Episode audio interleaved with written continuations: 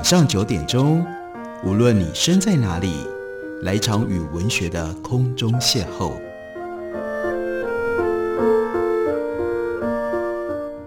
杨照谈书，邀您一同遨游文学世界，认识古今中外的经典之作。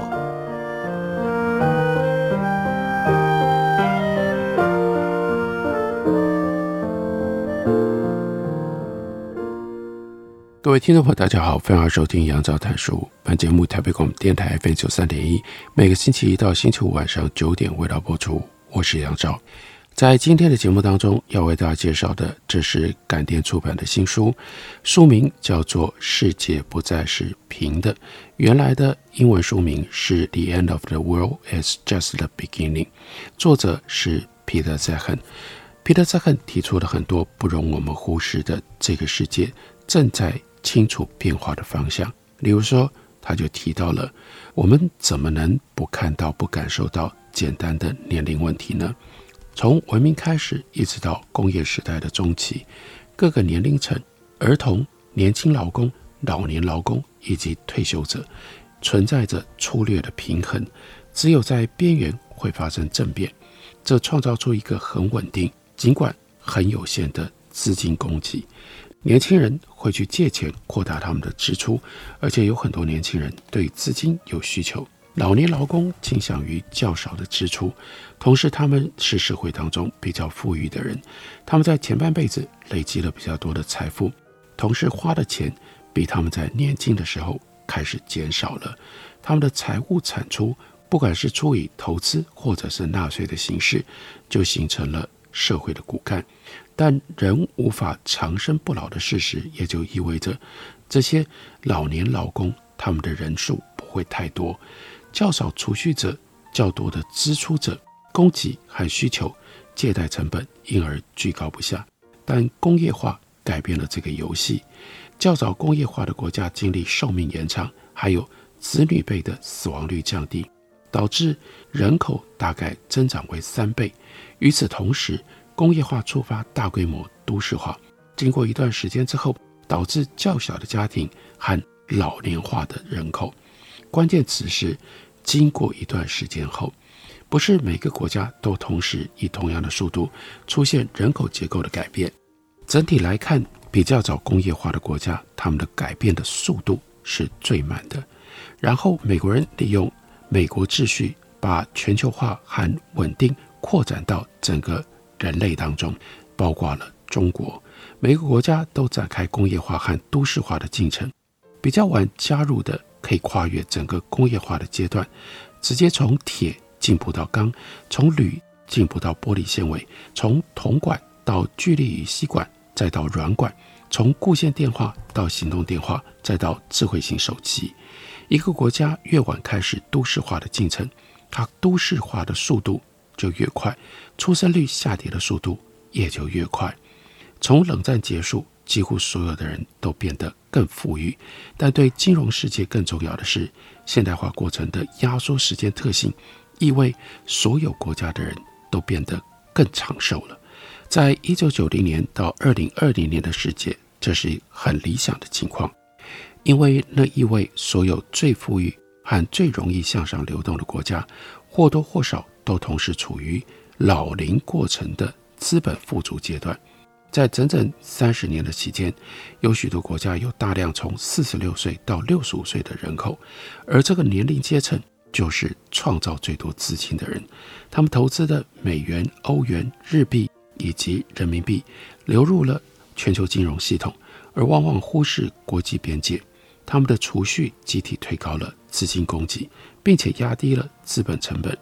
影响基于所有的国家，所有的事物。从一九九零年到二零二零年，这些广泛因素的汇聚，带给我们人类史上最低廉的资金供给和最快速的经济成长。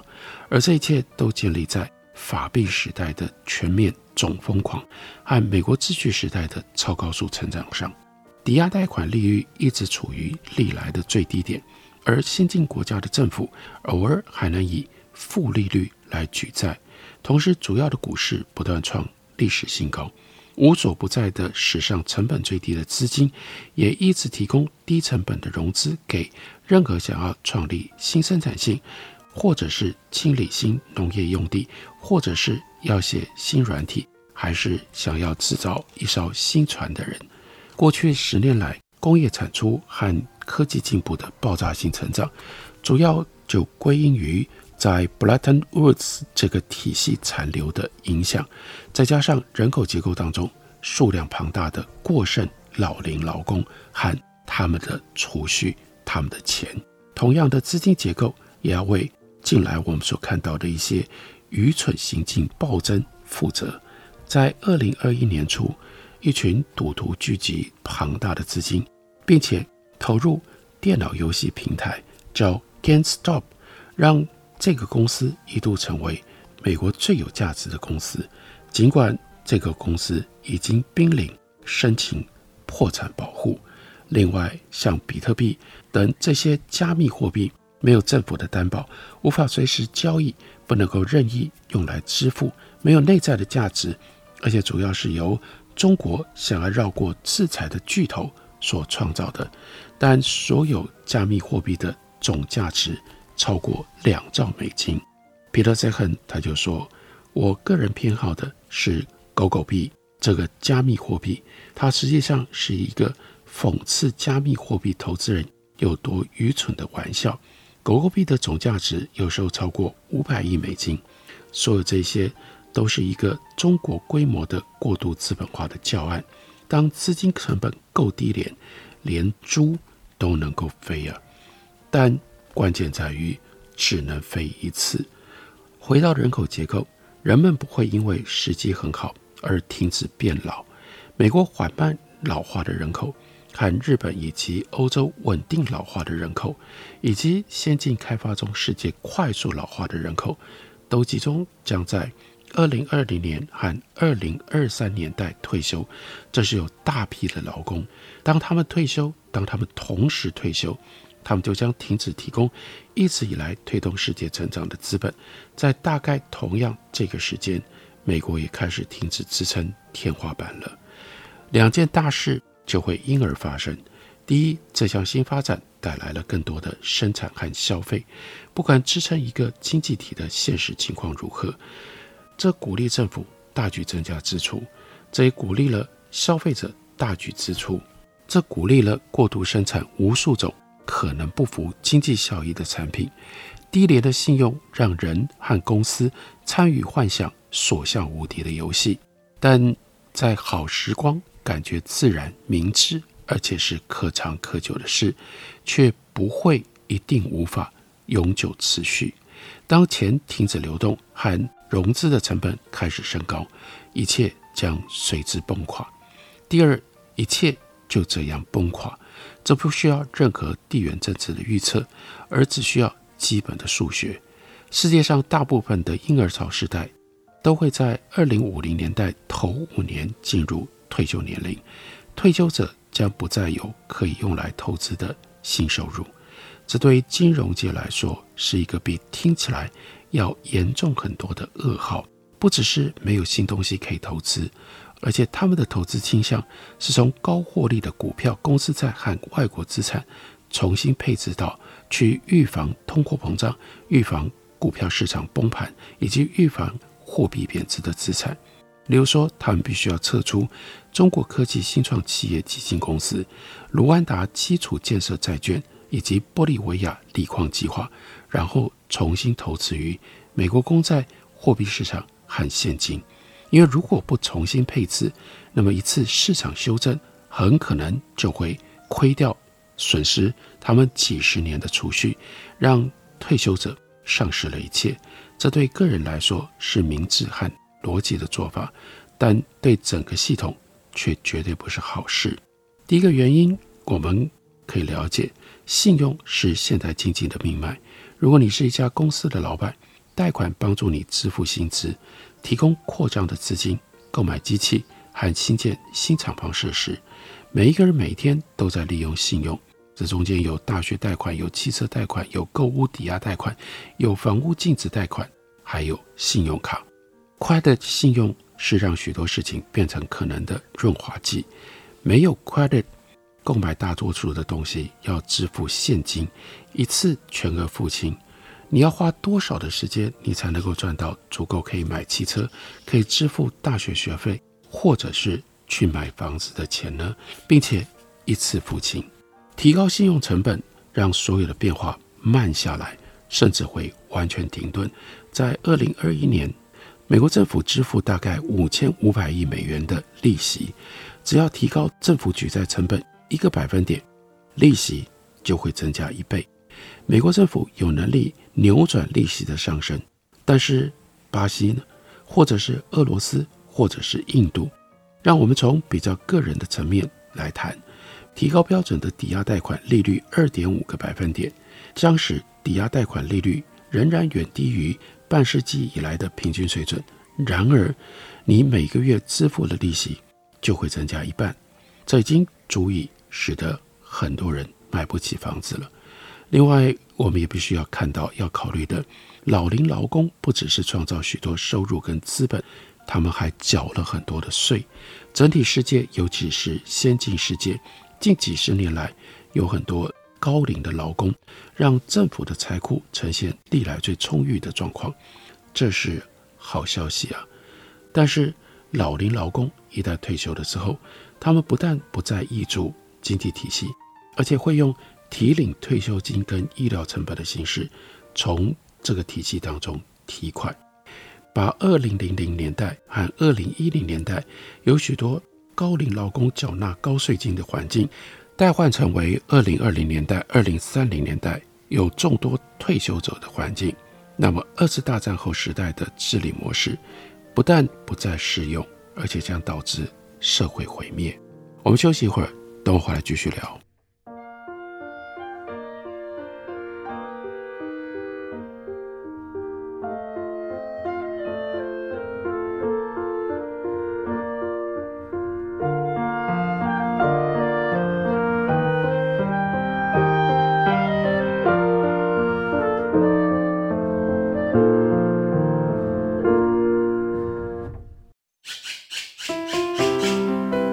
大家好，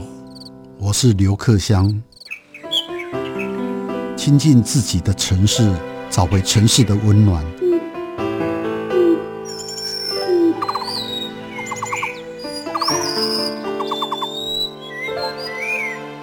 听见台北的声音，就在台北广播电台，FM 九三点一，AM 一一三四。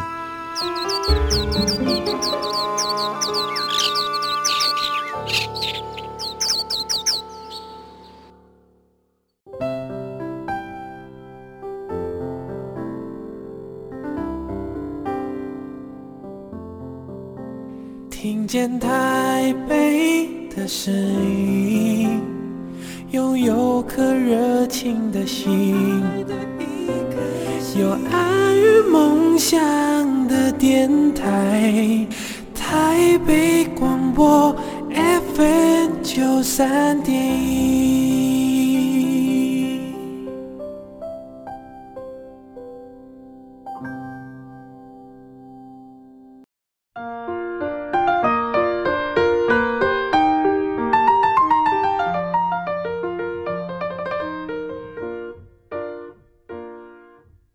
感谢你继续收听杨照谈书。本节目以台北广播电台 FM 九三点一，每个星期一到星期五晚上九点，为大家播出到九点半。今天为大家介绍的这本书，作者是 Peter Zehan，书名叫做《世界不再是平的》。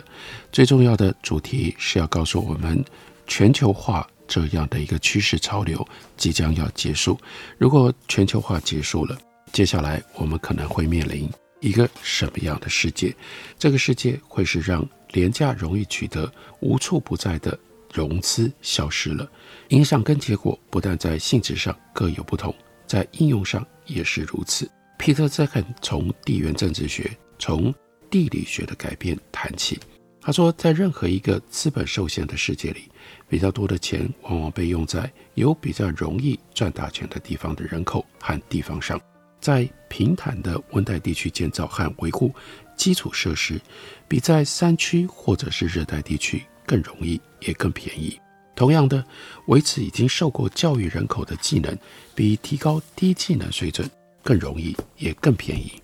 但在美国秩序的高资本环境底下，这些简单的规则变得模糊了，因为有这么多钱啊。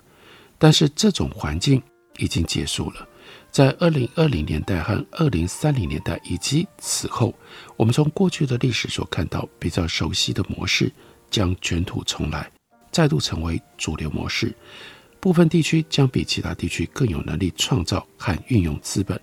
北欧优于南欧，优于印度，优于俄罗斯，优于巴西，优于中东，优于非洲。科技产业会陷入混乱。伺服器农场、智慧型手机跟软体，并非神奇自己制造出来的，它们是几千个同时出现，而且往往彼此不相连的趋势带来的结果。从最广的意义看，一个健康和不断成长的技术产业，需要一个巨大的市场来创造收入和推动发展，需要大量的技术劳工来动脑筋和执行工作，还需要几近无限量的融资供应来促进研究。营运化和大规模运用，这三项广泛的条件都即将消失。去全球化会使得全球不再扩张，并且把其他的一切打碎成为分隔的市场。全球老年化正在导致技术劳工的供应崩溃，而金融萎缩将使得这一切变得更昂贵，而且更困难。也许最糟的这一面，那就是随着资本跟劳动力供应萎缩。获得资金的计划将是那些最能够减少雇佣成本的计划，特别是牵涉到通常会外包给低劳动成本点的那一类的制造。我们将达到一种新的平衡，但它不会是一个所有船跟着水涨船高的技术乌托邦。那些还没有能够参与技术产业的国家，现在甚至无法尝试参与。其他已经踏入门槛的会失去立足点，这将不是一个以开发国家富裕而开发中国家贫穷的故事，而会是一个少数以开发国家富裕而其他国家一无所有的故事。他说：“我预期将会听到很多资金外逃、资本管制的事情。在美国秩序下或多或少比较一致的这个世界里，资本可以跨越国界来回流动。”没有太多的限制，很少有国家会刻意限制，因为普遍的共识是，任何减缓资本进出的措施都会导致对于那个国家的投资枯竭，而会付出很高的代价。经济成长、就业、旅游、技术转移和参与现代世界的社会都会因而受限、受伤害。从历史上看，这种开放性是异常现象。正如美国秩序下的其他一切事物一样，并且出于同样的原因，在常态底下，这个世界比较是一个恶性竞争的世界，而资本是用来囤积的。这种资本短缺的黑暗时代即将要回来了，再加上各种带来不安全感和不稳定感的问题，你可以预期，世界很多国家的人将试图把他们的钱，包括。也许是他们的人转移到更有希望、更安全的地方。资金外逃已经变成了美国秩序晚期的一项特征。美国对于私人资本采取不干涉态度的信誉众所周知，这就使得美国成为名副其实的全球金融中心。中国的高度金融化模式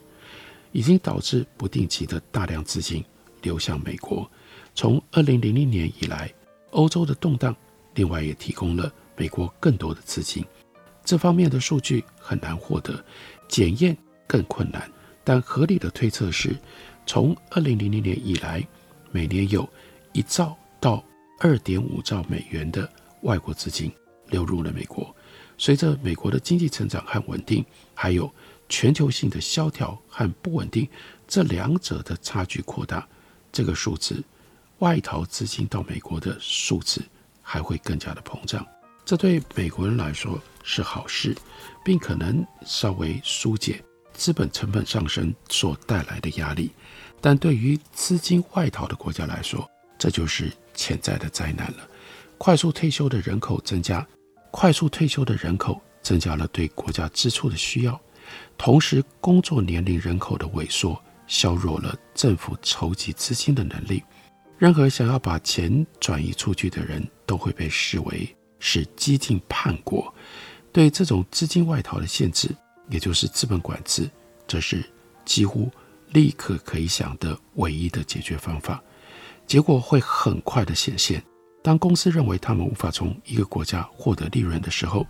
从一开始就不太可能对这个国家的业务有兴趣。资本面临的最大风险会出现在人口老龄化速度最快的地方，以及劳动力退休速度最快的地方，例如俄罗斯、中国、南韩、日本、德国。虽然没有提到台湾，不过我必须提醒大家，在劳动力退休速度最快，台湾也在其中。这也就是我们必须要聆听 Peter Zeihan 有点无情的这样的警告，特殊的理由。接下来他说，通货膨胀会在每一个国家兴起。简单的经济学就告诉我们，通货膨胀发生在成本上升的时候，而且可能由任何供给跟需求的脱节所引起。当有人劫持一艘货柜船，造成供应链中断；当年轻或者是饥饿的人口需要更多的住宅和食物；当流行每个人非有不可的椰菜娃娃的时候，或者是当货币当局扩大货币供给量以刻意增加需求的时候，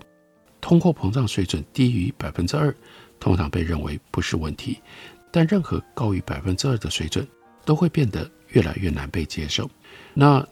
通货缓和或者是反通膨是一种非常特殊的价格下跌。当你的智慧型手机或者电脑获得更新，让你更好更快可以完成某一些事的时候，那就具备有通膨缓和性 （disinflation）。当新的油田、汽车工厂或者是铜冶炼厂上线，并且增加供应的时候，也是如此。价格下跌。但构成市场的关系并没有过度调整，多数人，大多数人都喜欢一点通膨缓和。然后呢，是 deflation，通货紧缩，价格下跌，但这是因为有些事情出了大差错，也许是一个国家的人口老化速度比住宅市场或者是工业厂房调整的速度还要更快，需求大幅下降会导致电力、公寓或电子产品。这些基本产品供过于求，如果不去除一部分的生产，市场就无法进行调整。但去除生产会伤害劳工，并进一步减少需求。日本从一九九零年代经济崩溃以来，就饱受某一种版本的通货紧缩的困扰。而从二零零七到二零零九金融危机以来，欧盟也有相同的问题，通货紧缩。可能已经在中国流行，因为不计代价增加生产，在中国被视为是最高原则。所以未来货币扩张促进了通货膨胀，地区性的资本短缺把通货膨胀直接注入到金融当中。老龄化的人口消费下降有通货紧缩的效应，而供应链中断则有通货膨胀性。建造新的工业厂房取代国际供应链，在过程当中有通货膨胀性。一旦工作完成了，就有通膨缓和性。新数位技术往往具有通膨缓和性，除非需要国际供应链来保持他们的通行。所以结论是：哎呀，未来的通货膨胀、通货缓和或通货紧缩太复杂了，因为我们无法影响。更无法预测各式各样的因素，在每个区域、每个国家、每个产业，是每一种产品的不同，都会产生剧烈的变化。就像温室效应会带来全球的极端气候一样。今天往下看，在金融货币的市场上，我们也只能够预期这种激烈的戏剧性的通膨或者通缩会以极端的形式出现。极端的情势就很可能带来极端的破坏。这是一本警告之书，作者呢是彼得·泽亨，警告我们全球化快要结束了。那后全球化的时代会长什么样子呢？书名叫做《世界不再是平的。感谢你的收听，我们明天同一时间再会。